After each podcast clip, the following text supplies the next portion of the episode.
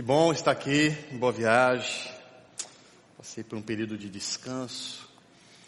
Não fisicamente, porque eu me cansei muito fisicamente, mas mentalmente foi bom. Período de férias aí com a minha esposa. Estou aqui motivado e feliz por estar aqui. Domingo passado estava no Recife Antigo e estamos aqui agora no segundo episódio da série Talentos Escondidos. Essa série, ela tem de forma, nem foi tão intencional, mas acabou surgindo dessa forma, uma conexão com a série da reforma que fizemos em outubro, né? Nós dissecamos a cruz com a série Teologia da Cruz, colocamos legendas na cruz para a gente entender a sua real mensagem no mundo onde pessoas estão distorcendo a, a mensagem da cruz. E nessa série de reforma, a gente olha para trás, mas precisamos olhar para o hoje, apontando para o amanhã. Né? Então, entender a nossa função de continuar reformando, resgatando o essencial. E essa série ela se conecta com essa, com essa ação que precisamos fazer e ser. Né? Talentos Escondidos é uma série que fala sobre compromisso, fala sobre zelo, fala sobre responsabilidade e fala sobre fidelidade. Uma série sobre missão. Existem talentos e esses talentos servem como ferramenta para a missão que Deus tem através de você. E essa série, ela vai ter uma pausa no meio, porque semana que vem estaremos, não só semana que vem, essa semana agora, vamos dar início às comemorações de aniversário da nossa igreja. Nove anos de ponte, estamos aí encaminhando para uma pré-adolescência aí de igreja. É, e a gente olha para trás e vê tantas coisas que Deus tem feito através dessa igreja, apesar de quem nós somos. Mas essa semana vamos comemorar, mas já completamos já nove anos, né? Alguém sabe a data oficial de aniversário da ponte? Não. Rock sabe, não é possível. Dois, muito bem, Rock pensou, processou e acertou. 2 de novembro é a data oficial né, do nosso aniversário, então já já temos nove anos, mas vamos comemorar essa semana com várias atividades que vamos reforçar para vocês no final do culto. Mas eu queria compartilhar algo que, que é importante ser dito, né, ainda mais para reforçar essa série.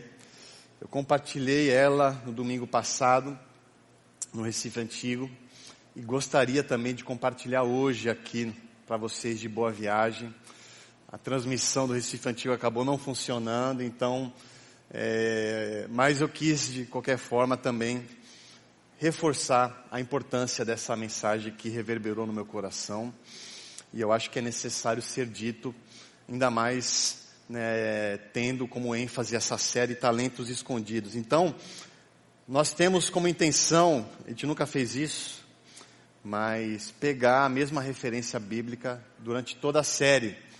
Então vamos ler todos os domingos de novembro, tirando o domingo que vem, que é aniversário, mas vamos ler e reler e dissecar esse talento, essa série dos talentos, a parábola dos talentos, que Jesus nos ensina. Então queria convidar você a abrir Mateus capítulo 25, do versículo 14 ao 18, que é a parábola dos talentos. Se você não conhece, vai conhecer hoje.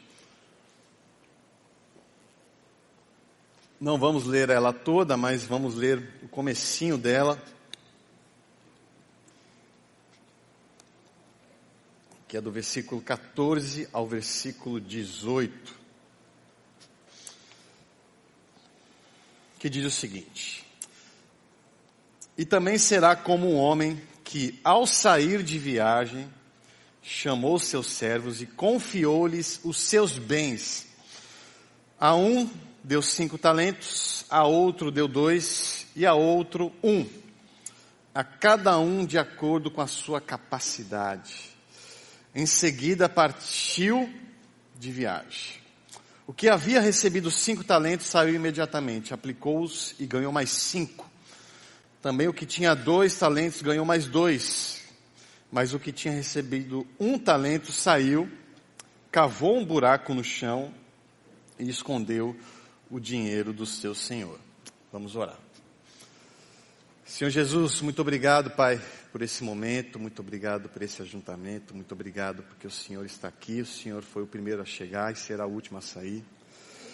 Fale conosco, Pai, tire de nós os bloqueios, as distrações, os julgamentos, a criticidade exagerada e que a gente possa receber a Sua palavra que sairá da minha boca, mas que não é minha, é Sua. Então, tudo que sair de mim seja um fluir do Seu Santo Espírito, Pai, para abençoar minha vida e a vida da minha família Ponte. Fale conosco de uma forma individual e coletiva, para reforçar essa missão que o Senhor tem através dessa igreja e através de cada vida aqui. Em nome de Jesus e a ponte diz: Amém. Eu não sei se vocês sabem, é, eu fiz essa pergunta domingo passado e a minoria sabia disso, né? mas nós, há mais de 10 anos, por, durante 12 anos, nós realizávamos uma conferência que se chamava Conferência Oxigênio. Alguém aqui já foi nessa conferência? Não? Olha aí, minoria. É assustador isso para mim. Né? Mas é, eu entendo que é um fato. É uma conferência que surgiu em 2010. Ela nasceu antes da ponte existir. Né? E ela surgiu através de um ministério de jovens lá em Candeias, chamado Plano B. Foi lá que eu me apaixonei pelo ministério, que Deus falou comigo me apaixonei pela minha esposa naquele ministério. Eu fui lá por conta dela, tá? Eu fui lá de fato para investir, né, na varoa. Mas Deus falou outras coisas em mim né, através dessa investida. E aqui estou. Né, graças ao plano B, a semente ministerial foi lançada e brotada no meu coração. E em 2010 surgiu essa conferência, que a ideia de fato era oxigenar lideranças, pastores, é, evangélicos, de igrejas evangélicas, para trazer insights, ideias, pegar pessoas do Brasil com grandes ideias, é, para nos inspirar, para que possamos ser relevantes nas nossas igrejas locais. Então, o propósito inicial sempre foi oxigenar as lideranças. E ela surgiu em 2010 e começou a ter proporções, começou a crescer, e ela se tornou a principal conferência Norte-Nordeste e uma, uma das principais conferências do Brasil. Então, pessoas de todo o Brasil iam para a conferência, tinha gente do Acre, né, que toda edição ia para a conferência, e se tornou um movimento muito forte.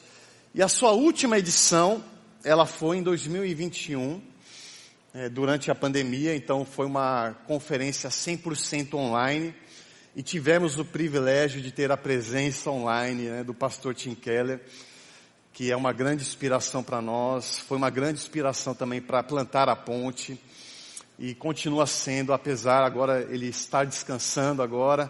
Então foi uma das suas últimas aparições eh, antes de falecer por conta do câncer de pâncreas. Mas ela terminou o seu ciclo, ela fechou o seu propósito, ela cumpriu o seu papel em 2021 a gente entende que não precisa mais ter conferência oxigênio, porque temos agora o experience.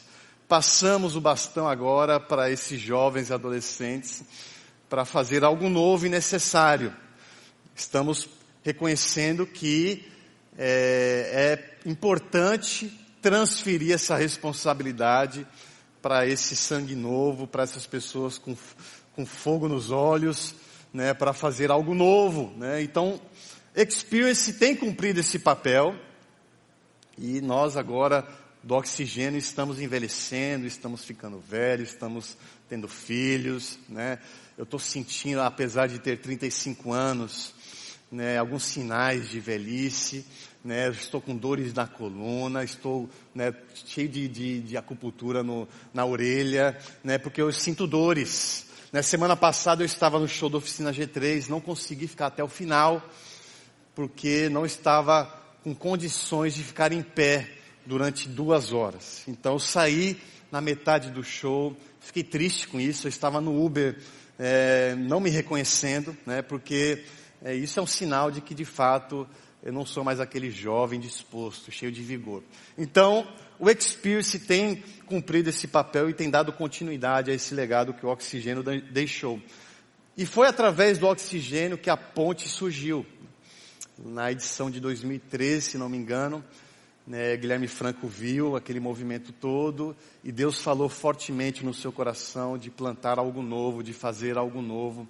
E aí que surgiu o sonho ponte que começou no coração de Guilherme, que atingiu os nossos corações.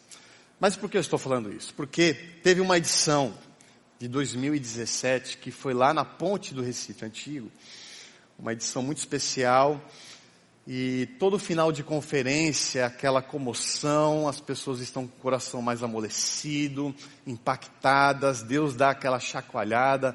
É comum acontecer isso em conferências e não foi diferente em 2017. No último dia da conferência, teve um fechamento com os arrais, e estava aquele chororô danado, aquelas músicas tristes, melancólicas, reflexivas, né, que nos edificam bastante, mas estava tendo aquele movimento de quebrantamento, e eu estava no cantinho ali, parado, né, daquele meu jeito mesmo de ser, né, digerindo, processando, refletindo, né, às vezes eu quero entrar na onda, né, de de me emocionar mais, né, de me expressar mais, ah, mas eu não consigo, eu sou assim mesmo, me perdoa de ser assim. Mas eu estava naquele cantinho lá e processando, foi um ano difícil para mim. 2017 foi o pior ano da minha vida, um ano de perdas, um ano de luto. E eu estava lá no meu canto, até que chegou um grande amigo nosso, convidado da conferência, que é de Goiânia, mas hoje mora é, em Lisboa, Portugal que é o Rafael Pijama, né? a gente chama ele carinhosamente de Pijama, porque ele tem cara de sono, né? e ele chegou até mim com muita sensibilidade, como ele sempre teve e tem, ele viu que eu estava lá, meio que na minha, ele chegou, me abraçou, e disse algumas palavras no meu ouvido, que até hoje eu não me esqueço, ele disse, obrigado por ser fiel, obrigado por sua fidelidade, Obrigado por ser fiel à causa, à missão. Obrigado por ser fiel aos seus amigos. Obrigado por ser fiel. E ele falou só isso, me abraçou e continuou depois. Eu tentei processar aquilo e confesso que, no exato momento que eu escutei aquilo, não foi aquilo que eu queria ouvir. Embora seja um bom reconhecimento, talvez, um bom elogio, mas eu queria ouvir outras coisas. Como eu disse, eu estava num ano difícil, um ano de confusões emocionais, identitárias. Não sabia se Deus queria de fato que eu continuasse no ministério ou se eu trilhasse um caminho mais fácil, é, se eu voltasse para a minha antiga área. Eu estava confuso por conta das minhas perdas profundas. E eu queria palavras que fortalecessem a minha identidade. Eu queria ouvir características minhas, que pudesse renovar o meu ministério, que pudesse me revigorar. E a única coisa que eu escutei é fidelidade. Obrigado por ser fiel. E eu aceitei, tentei né, processar tudo aquilo e confesso que até hoje nunca mais me esqueci disso. E não só naquela época, mas também hoje. Fidelidade não é uma característica que chama atenção ainda mais no mundo lá fora. Ser fiel não é algo que o mundo prioriza ser. O mundo está atrás de outras coisas. Porque ser fiel não chama atenção, ser fiel não dá evidência. Ser fiel, aparentemente, não traz resultados. Então, o mundo ele está muito mais preocupado em entregar algo relevante. Não importa se você é fiel ou não, se você entrega algo bom, a fidelidade ou não, ela é irrelevante. Então, tem grandes homens e mulheres que fizeram grandes feitos, mas que foram infiéis em várias coisas, mas não é isso que caracteriza elas. O que car caracteriza elas é aquilo que elas fizeram, é aquilo que elas entregaram. Jogador de futebol, né, não de forma geral, mas alguns, não importa se ele é fiel ou infiel fora dos campos, o que importa é que ele faz gol. Então tem jogadores de futebol que são heróis, são ídolos, são deuses, mas que foram fiéis a vida toda. E eu não falo apenas na questão matrimonial, em tudo. Na paternidade, os compromissos fora do campo. Mas o que importa são seus feitos no futebol. Então, assim, em tudo, o mundo não está preocupado muito com a fidelidade. Isso não chama atenção. Então, talvez por isso que, para mim, não trouxe um primeiro impacto positivo. Mas hoje eu olho para trás e dou o seu devido valor. Entender como é importante ser fiel. Eu, dos meus inúmeros defeitos, eu reconheço vários defeitos. É muito mais fácil reconhecer os seus defeitos do que as suas qualidades. Mas eu, nos últimos anos, eu tenho aprendido a reconhecer as minhas qualidades. Não tem nada de errado nisso. E das minhas poucas qualidades, eu reconheço que a fidelidade é uma delas. Eu sou fiel às minhas convicções. Quando colocar algo na minha cabeça assim, para tirar, para abrir mão, eu, eu vou até o fim. Eu sou fiel às minhas convicções. Eu lembro que a primeira vez que eu vi Bruna, minha esposa, a foto dela no Orkut, né? se você riu, você está velho, tá? Mas eu vi a foto dela, eu lembro exatamente ela olhando de lado assim, com óculos aviador Ray-Ban? Com aquele sorriso largo. Sem brincadeira, eu, eu vi aquela foto, o Júlio está aqui para comprovar aqui, meu amigo. Está aqui, né? Tá jóia. Obrigado por, por me ajudar nessa investida, Júlio. E eu vi aquela foto, a primeira coisa que me veio foi uma convicção. Eu vou casar com essa mulher. Ela é a mulher da minha vida, acabou. Se eu virei a chave. E fui fiel nesses nove meses de investimento. Ela deu um trabalho desgraçado. Mas eu não queria saber de mais ninguém. Não tinha papinho com outras, não fui ver outras opções. Não, eu saí da minha igreja Emanuel de Boa Viagem e fui para Candeias, aonde o vento faz a curva, para investir, entendendo e tendo essa convicção de que ela é a mulher da minha vida. E fui fiel. E conquistei a varoa em nome de Jesus. Mas, não só nisso. Eu sou fiel também aos meus amigos. E eu acho que eu sou tão fiel e deposito tanta confiança neles que quando eu não recebo esse algo em troca, essa fidelidade em troca, essa confiança em troca, eu me decepciono fácil. Eu fecho o coração, eu tenho essa tendência. Porque eu, eu deposito confianças, eu deposito fidelidades. Né? Guilherme Franco, que está agora descansando, eu, eu sou fiel a Ele. Ele é o meu irmão, Ele é o meu melhor amigo, e eu sou fiel a Ele. Eu confio na missão que Deus colocou em seu coração. E eu busco ser fiel a essa missão que Deus colocou nele. Eu busco essa fidelidade. Eu sou fiel aos meus amigos, aos meus familiares. E busco diariamente ser fiel a Deus. E eu entendo que essas minhas fidelidades, elas forjaram a minha identidade.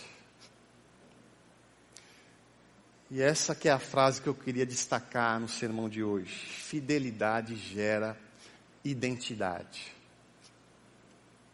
Fidelidade gera identidade. É sobre isso que eu queria compartilhar com vocês através da reflexão desse dessa parábola, fidelidade. Essa parábola nos ensina sobre Fidelidade. Quando falamos sobre fidelidade, uma das primeiras coisas que vem na nossa mente como referência e exemplo é a fidelidade do cachorro. Quem aqui tem cachorro? Levanta a mão. Qual o nome do seu cachorro? Julie. Julie te ama loucamente. A Julie é extremamente fiel a você. Nesse exato momento, Julie está sofrendo porque você está ausente. Eu quero te deixar mal hoje.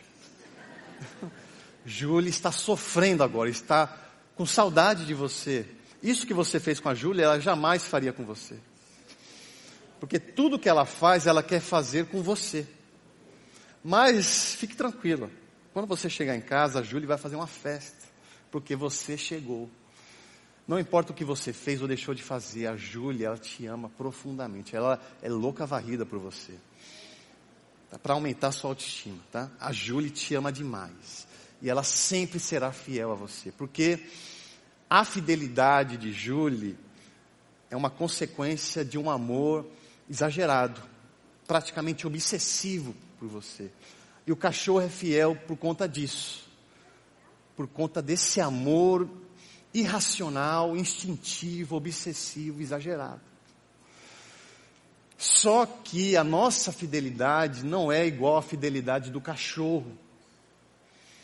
Embora muitas vezes amamos coisas e pessoas igual ao amor doentio do cachorro. Então, pessoas se desfiguram, pessoas se diminuem em prol de um amor doentio por alguém. Pessoas são cachorros e cadelas para conquistar algo ou alguém. Lambem os pés das pessoas. Mas não deveria ser assim, não deve ser assim, porque não somos cachorros. A nossa fidelidade não é igual à fidelidade do cão. Nós somos fiéis porque amamos. Mas também tem certos momentos que precisamos ser fiéis quando não amamos tanto assim. Nós temos o desafio de manter a fidelidade quando o amor fraqueja. Porque fidelidade não é apenas sentimento, fidelidade também é compromisso. Não importa as oscilações do seu sentimento. Fidelidade não é instinto canino. Fidelidade é uma atitude que devemos cultivar, zelar, amar, regar por esse compromisso que Deus colocou em suas mãos. E essa parábola nos ensina sobre isso, sobre fidelidade. Não sei se você percebeu, mas eu vou reforçar a primeira frase de, dessa parábola que diz: Um homem saiu para viajar e confiou seus bens nas mãos de seus servos. O que essa frase quer dizer é você colocar algo seu extremamente precioso e caro nas mãos de outra pessoa para cuidar. Pense algo extremamente valioso, precioso, que você tem um cuidado máximo para preservar. Você precisa pegar isso e colocar na mão de alguém que você confia para cuidar. Geralmente, quando viajamos, nós colocamos coisas importantes para nós, para alguém cuidar. Então, recentemente, eu e minha esposa fomos para os desertos do Chile mas tivemos que colocar algumas coisas nas mãos de alguém. Então, meu sogro, toda vez que a gente viaja, duas vezes por semana, ele vai lá em casa, no, estacionamento, e liga o carro para aquecer o, motor. Meu sogro é desses, ele faz isso. Muitas vezes a minha sogra ou minha mãe vai lá em casa para ver se está tudo em ordem. Teve uma vez que no começo do casamento eu dei um peixe beta, aquele peixinho solitário que fica num aquário sozinho. Eu dei para ela de presente esse peixe. E a gente foi viajar e Bruna deu o peixe para sua melhor amiga cuidar. E é interessante que o peixe era azul. Quando eu voltei de viagem, ele estava vermelho. Porque ele morreu e ela comprou outro. Ela nem para ter o cuidado de comprar um peixe azul para nos enganar, não. Ela comprou um vermelho. Mas essas coisas que deixamos nas mãos de outras pessoas são fáceis para serem deixadas. O difícil é deixar algo ainda mais precioso. Como a gente fez também nessa viagem. Tivemos que depositar nas mãos da minha mãe aquilo que é mais precioso, aquilo que é mais caro para nós, aquilo que a gente mais ama, a nossa preciosidade, a nossa riqueza, que foi o nosso filho. Tivemos que deixar o nosso filho sobre os cuidados da minha mãe. Embora a gente confie demais no cuidado da minha mãe, no amor que ela tem por ele, mas a gente fica inquieto. Será que ela está fazendo isso? Será que ele está bem? Será que ele está comendo? Será que. E constantemente a gente ficava lembrando e reforçando. Porque é difícil deixar algo precioso para nós na mão de outra pessoa. Eu que já tive muitos privilégios aí, né, dentre eles realizar, celebrar casamentos. E a liturgia do casamento é muito interessante, porque tem as entradas, né, e no final, geralmente é assim. A noiva, ela caminha ao lado do pai. E esse movimento é muito simbólico. O que ele representa? O pai está caminhando em direção a outra pessoa para entregar a ela aquilo que é mais precioso para ele, que é a sua filha. Imagine só a sensação de um pai caminhando em direção a um outro homem para entregar aquilo que é mais precioso para ele nas mãos do cara.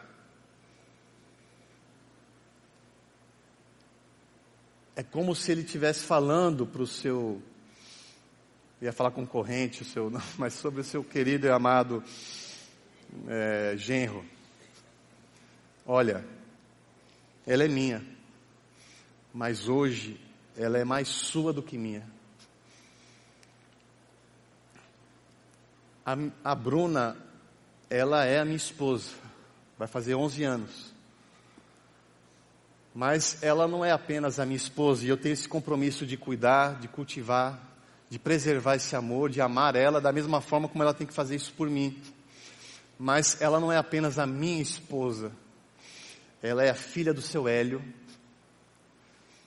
ela é a filha da dona Marli, ela é irmã de Tainá, ela é mãe de Tel, e ela, antes disso tudo, e acima disso tudo, ela é uma filha amada de Deus. Ou seja, fidelidade é cuidar daquilo que não é meu. Fidelidade é cuidar daquilo que é de Deus e que Deus me deu o privilégio de também chamar de meu. Fidelidade é cuidar daquilo que não é meu, que é de Deus, mas que Ele me deu o privilégio de também chamar de meu. Essa parábola nos mostra e nos ensina que Deus coloca riquezas dele em nossas mãos e que temos o dever, o privilégio, o compromisso de sermos fiéis para cuidar, para cultivar, para amar e para multiplicar. Essa parábola nos mostra que os dois primeiros que receberam as riquezas do dono não apenas cuidaram das riquezas, mas multiplicaram elas. Então, o nosso dever é pegar daquilo que não é nosso, mas que Deus nos dá o privilégio de chamar de nosso, para amar, para cultivar, para preservar e para multiplicar. Fidelidade não é sobre os meus desejos, mas sobre preservar e multiplicar aquilo que está acima dos meus desejos. Fidelidade eu estar disposto em abrir mão dos meus desejos para cuidar e multiplicar dos desejos de Deus em minhas mãos.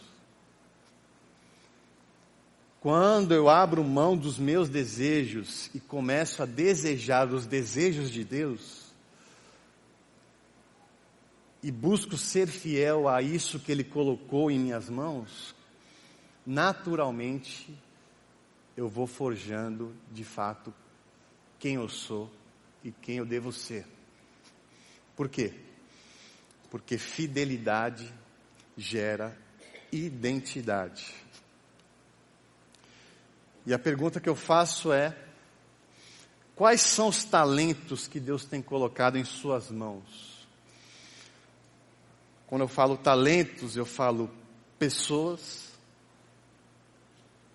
mas também falo vocações, aptidões. Quais são as riquezas invisíveis que Deus colocou em você e o que você tem feito com elas? Você tem cultivado e multiplicado? Ou você tem escondido? Ou você tem negligenciado? Ou você não tem dado o devido valor naquilo que Deus coloca em suas mãos? Ou está empoeirado? Ou ainda está dentro da caixa para não tirar o seu valor? O que você tem feito com aquilo que Deus tem colocado em suas mãos? Será que talvez você tenha usado desses talentos não em prol do reino, mas para benefício próprio? Muitas vezes pegamos aquilo que Deus nos deu para benefício próprio. Temos essa proeza de fazer isso, seja para conseguir dinheiro, conquista, status, engajamento. Pegamos daquilo que é dele, que está em nossas mãos, para benefício próprio. Mas o que Deus quer que você faça é cuidar, cultivar, compartilhar e multiplicar. Quais são os talentos que Deus tem colocado em suas mãos? Quais são as vidas que Deus quer que você seja responsável? Quais são as aptidões que você sabe que você tem, mas muitas vezes você quer aptidão alheia e você tem negligenciado aquilo que é rico de Deus em você? O que você tem feito Talvez você esteja aqui, não só hoje, mas há um bom tempo, perdido ou inerte, ou deixando a maré te levar, e você se tornou frio com aquilo que Deus tem para você, e você se encontra perdido, porque você não sabe mais o que vem de você, o que vem de Deus, o que é seu, o que é dele, você, você está com uma identidade confusa. E talvez o primeiro passo que você precisa dar, se eu pudesse dar um conselho, é dê um passo de fidelidade. Seja fiel naquilo que Deus colocou em suas mãos. Logo, você será aquilo que Deus quer que você seja. Seja fiel naquilo que Deus colocou em suas mãos. Consequentemente, você será aquilo que Deus quer que você seja porque fidelidade gera identidade. Então seja fiel naquilo que Ele colocou em suas mãos, não queira mais nem menos. Seja fiel nesse hoje que Ele colocou em suas mãos. Se for muito, seja fiel no muito. Se for pouco, seja fiel no pouco. Porque no reino de Deus não é sobre quantidade, mas é sobre fidelidade. Porque um movimento intencional de ser fiel vai forjar a sua identidade. Jesus é o Deus que abriu mão do seu muito para ser fiel no pouco. E essa fidelidade de Jesus para com seu Pai custou caro. A fidelidade do filho para com o Pai trouxe dor, trouxe sofrimento, trouxe rejeição, trouxe morte. Mas graças a essa fidelidade, hoje temos a oportunidade de saber quem nós somos. a fidelidade de Cristo nos traz uma nova identidade. E ter Cristo como referência é ter como primeiro passo um passo de fidelidade. Às vezes queremos ser Cristo nas suas atitudes, nos seus gestos e devemos querer ser isso. Mas antes de tudo isso, Jesus foi fiel. Essa fidelidade de Jesus naquilo que o Deus Pai colocou sobre suas mãos nos traz uma nova identidade. Então, o encorajamento que eu quero dar para nós como igreja e para mim é: sejamos fiéis. Embora o mundo não reconheça, embora os seus também talvez não reconheçam, mas persiste e acredite na fidelidade, que naturalmente você vai entender aquilo que Deus quer que você seja. E já que essa série fala muito sobre compromisso, responsabilidade, queremos enfatizar também o talento da ponte em nossas mãos. Estamos aí no mês de comemorações, mas também a comemoração traz dentro de nós o compromisso, a lembrança das nossas responsabilidades naquilo que comemoramos. Eu tenho a convicção de que a ponte é uma riqueza de Deus em nossas mãos. Não a estrutura, não a luz, não a tecnologia, mas a missão ponte é um talento de Deus, não apenas nas mãos dos pastores e lideranças, mas em suas mãos. A ponte é uma riqueza de Deus precisamos cuidar. E o que você tem feito também com esse talento em suas mãos? Você tem se comprometido ou apenas consumido? Você é um contribuinte, participante? Ou você é mais crítico? Porque hoje o louvor estava um pouquinho alto. Eu sei, geralmente é um pouco mesmo mas também você se incomoda muito com a fila do café e você acha que deveria ter dois caixas para facilitar o fluxo. Ou quando você foi no banheiro estava sujo, isso é um absurdo. Ou talvez a pregação não foi para você. O que você tem feito com esse talento ponte em suas mãos? Você tem se, se tornado um crítico consumista? Ou você tem cuidado, preservado, compartilhado e multiplicado essa missão? E essa série é um chacoalho do que precisamos ser, daquilo que Deus coloca individualmente para nós, para compartilhar, mas naquilo que Deus coloca coletivamente também para nós. A ponte é um talento coletivo em várias mãos precisamos ter o compromisso e a fidelidade, sermos fiéis naquilo que Deus colocou. Se você chama essa igreja de sua igreja, logo você precisa ser fiel a essa riqueza de Deus em suas mãos. Então a minha oração é que eu não use daquilo que Deus colocou em minhas mãos para consumo próprio, para benefício próprio que eu não pegue daquilo que Deus me deu, que eu posso chamar de meu, apesar de ser dele primeiro, mas que eu não pegue disso e esconda.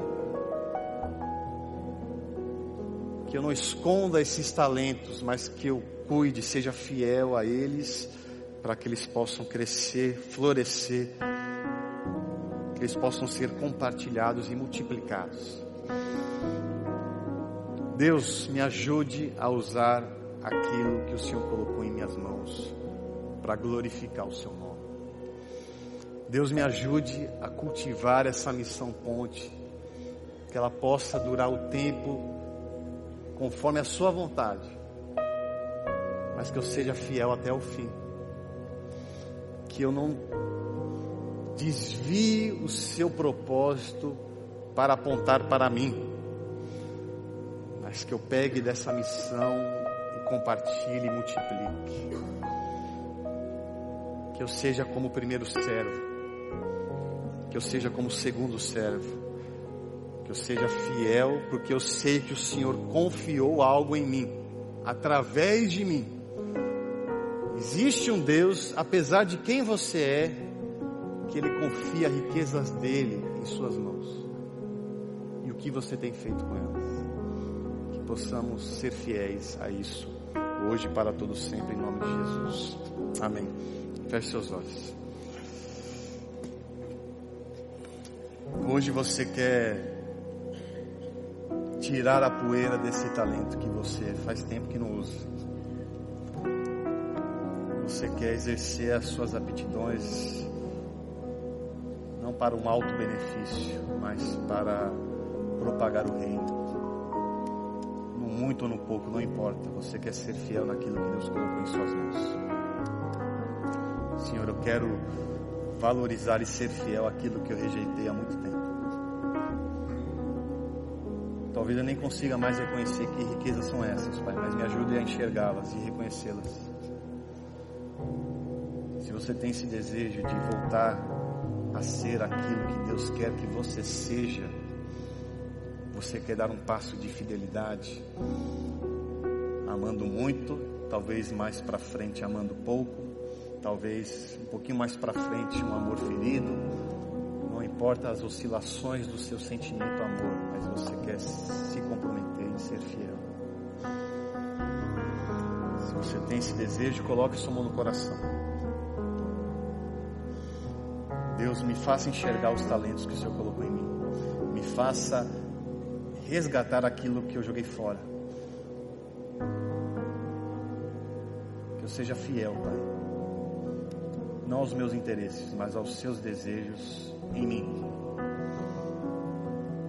Se você tem esse desejo, coloque sua mão no coração. O segundo convite é para você que nunca disse sim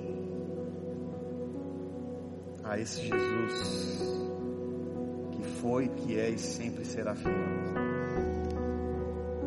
Um Deus que cumpre as suas promessas. Apesar dos nossos escorregos, Ele vai cumprir as suas promessas. Mas Ele te dá o privilégio de vivê-las, de fazer parte, de ser uma ferramenta para exercer o reino de Deus aqui na terra. Você quer dizer sim para esse Jesus hoje? Você quer abrir as suas mãos e pegar esses talentos e praticá-los para transparecer esse Jesus? Talvez você ainda não saiba, está confuso, mas no fundo você quer. Esse é o primeiro passo. E você quer dar esse primeiro passo. Diga sim para Jesus. Coloque a sua mão no coração. Senhor Jesus, obrigado, Pai. Obrigado mais uma vez por esse privilégio de cuidar daquilo que não é nosso. Mas queremos cuidar como se fosse nosso.